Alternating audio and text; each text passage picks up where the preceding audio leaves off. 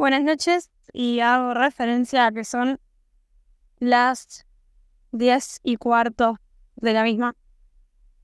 Eh, mi nombre es Candelia, eh, soy de Santo Tomé y vivo en... No me gusta decir mi edad, siento que me condiciona muchísimo. Eh, y no lo digo mucho más alta, pero creo que soy un alma un poco vieja. me dedico a muchas cosas, a todas las que me sean posibles.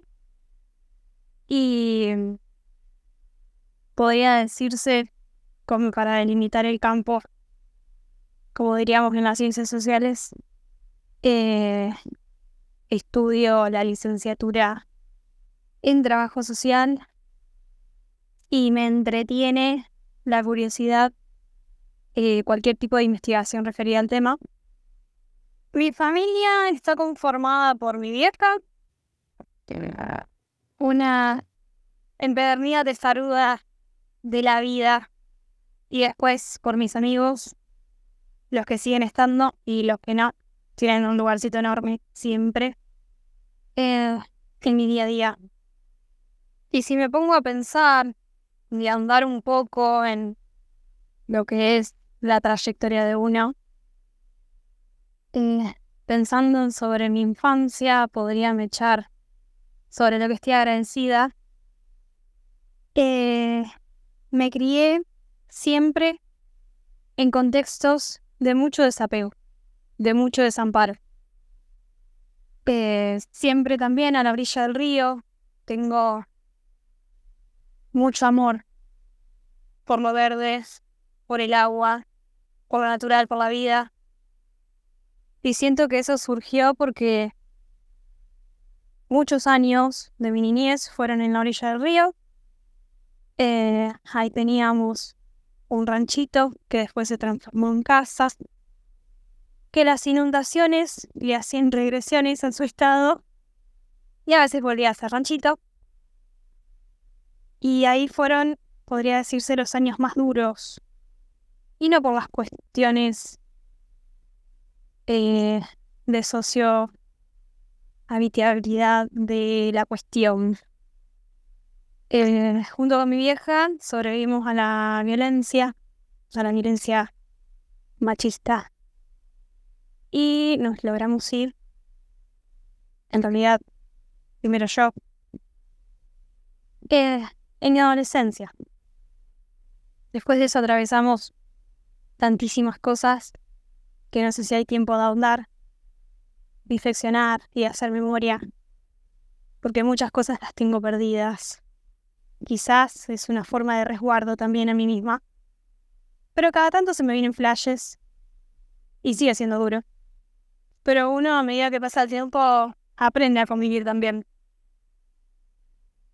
Después de ahí viví con parientes, parientes sanguíneos, pero acá si uno considere familia, es muy difícil. Es muy difícil cuando el desamparo es total y cuando la indiferencia permite que los demás no se hagan cargo. cuando la objeción de no te metas, de que se arreglen, habilita a que los demás no den una mano, ¿no? Y siento que todos estos procesos, y acá remarco siempre, siempre la importancia de lo público, la relevancia de la presencia del cuidado del Estado, en donde traigo consigo el, paradigma del cuidado. A pesar de haber vivido frente a tanta... de forma muy austera. Eh, desde la primaria, yo ya salí siendo una niña afortunada. Tuve contacto de forma tan apasionada en lo que respecta al aprender, al ser. Desde muy chiquita, que me encanta escribir, desde muy chiquita, que me gusta expresarme eh, de muchísimas formas, de todos los colores, de todas las formas y con todos los materiales. y desde muy chiquita también entendí que mis formas de expresarme son políticas. Entonces, ya desde peque supe que todo lo que yo iba haciendo ya tenía peso. Y lo fui haciendo a conciencia. Y eso se lo debo a mi traspaso por la educación primaria y la educación secundaria, que fue de extrema calidad, que fueron, operaron como una especie de, de institución gestante a lo que soy hoy y cómo eso también se coordinó en cuanto a mi trayectoria académica hoy en día universitaria, que tengo la dicha de decir que es impecable porque me apasiona. Me apasiona y es lo que también quiero que lo que se promueva el aprender y no por obligación o por insertarse al mundo laboral como están haciendo muchos, sino porque hay algo dentro que en cada cosa con la cual yo entro en contacto me mueve, me enciende y me genera un tipo de motor, una especie de justificación de la vida que es maravillosa y eso es algo con lo que yo realmente estoy agradecida. Porque a pocas personas las siguen más mariposas y yo soy consciente de que todo el tiempo las tengo alrededor. Y eso me parece maravilloso y por eso cuidar esos espacios, cuidar a las infancias. Por más que en los ámbitos pseudo privados, entre comillas, vulneraron a la de chiquita, estos espacios me reivindicaron como persona y me explicaron que yo podía hacer más que eso. Podía hacer más que la nena golpeada. Y de eso estoy tan agradecida que hasta el día de hoy sigo en contacto. Y inclusive me dicen colegas, eh, mis profesores cargándome, ¿no? Todo en un sentido de broma. Y en lo que respecta al día de hoy, es difícil. Siento que lo que me gustaría cambiar no es material, sino que vive y, y convive dentro de mí. Es difícil.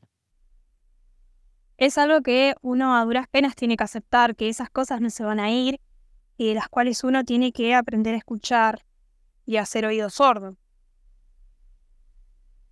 Cuando la cabeza habla involuntariamente y en ser, no le queda otra que escuchar. Es una tortura. Y quizás eso sería una de las cosas que me gustaría cambiar de mi cotidiano. Nada, siempre está ese consejo simple y sin conciencia que te dicen baja un cambio. Y uno de mis mayores defectos creo que a su vez es mi mayor virtud es la entrega. Voy a ojos cerrados siempre. Porque hay una cosa, como dije antes, hay una cosa que se enciende y no la puedo apagar.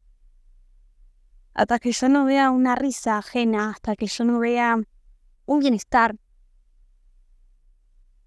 algo compartido, no puedo parar. Y es por eso que justamente todo este contexto está de a poco secándome de alguna forma, quitándome vitalidad. Pero uno con como puede y con lo que tiene, intenta, intenta hacer la diferencia. No nos van a poder sacar lo simbólico, lo subjetivo.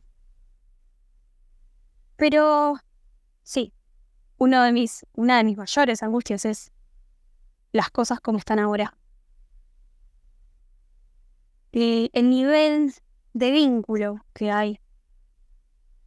Porque los vínculos siguen estando, siguen, siguen se siguen creando, pero cada vez de forma más fragmentada o con bases irracionales de violencia. Y eso es algo que me motiva en parte a, a seguir. Y es algo que también a lo cual todos tenemos que comprometernos y acá menciona a esto de que si el ser humano puede aportar. El problema acá es que el ser humano siempre aporta, pero no somos conscientes de eso.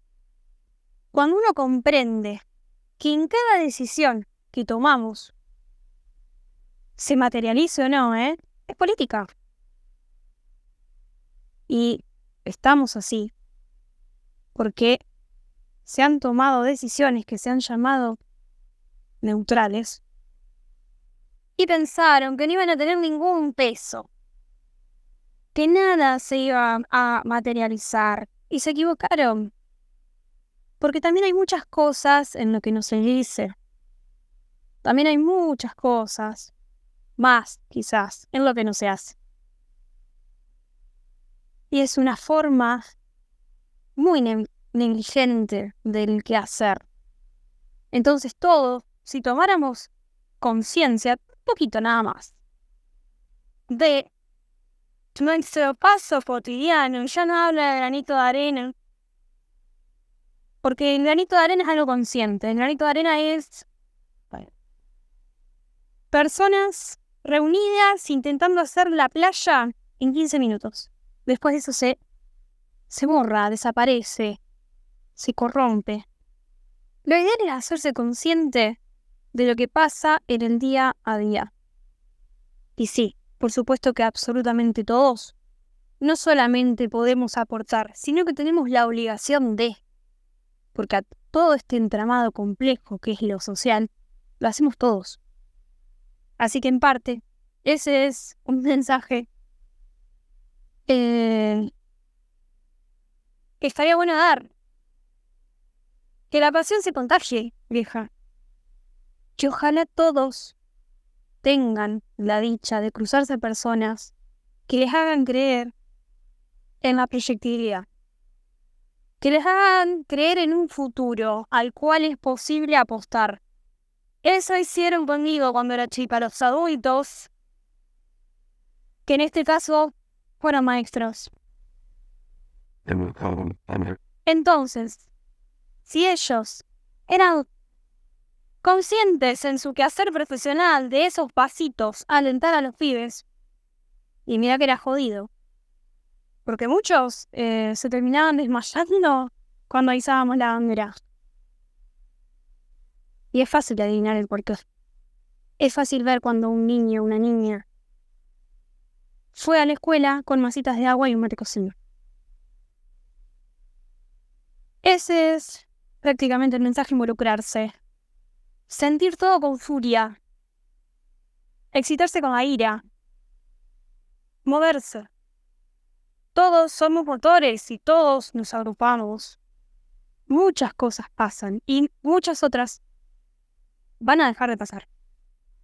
Y en especial, recuperar la unión de las pibas. Lamentablemente, hay muchísima distancia entre el discurso y la práctica. Sí, y eso se materializa, vuelvo a decir, y nos fragmenta, nos fractura. Y en estos contextos es cuando más tenemos que unirnos, cuando tenemos que hacernos una sola. Porque para llevar adelante cualquier tipo de lucha, para hacerle frente a la monstruosidad sistemática que nos rodea, es necesaria la unión, porque a ningún lado se llega sin reconocer al otro que tengo al lado como un otro que comparte los mismos intereses que yo y que también tiene los mismos derechos vulnerados. Todo se reduce, todo arreglo a este malestar se reduce con un sano reconocimiento del otro, con un horizontal reconocimiento del otro. No nos estamos viendo, no reconocemos la humanidad en el otro. El otro es un ser, depende de dónde, cómo, sea un ser extinto, el otro es un ser no merecedor, el otro es un ser desagradecido, el otro es un ser merecido. ¿Desde cuándo? ¿Cuáles son los criterios? Repensemos cuáles son los postulados, las bases, los criterios por los cuales estamos definiendo. Redefinamos el feminismo, redefinamos la diversidad, redefinamos la justicia social, redefinamos el poder, el dominio. Hay tantas cosas para hacer, pero solamente se pueden hacer si nos acoplamos y nos unimos.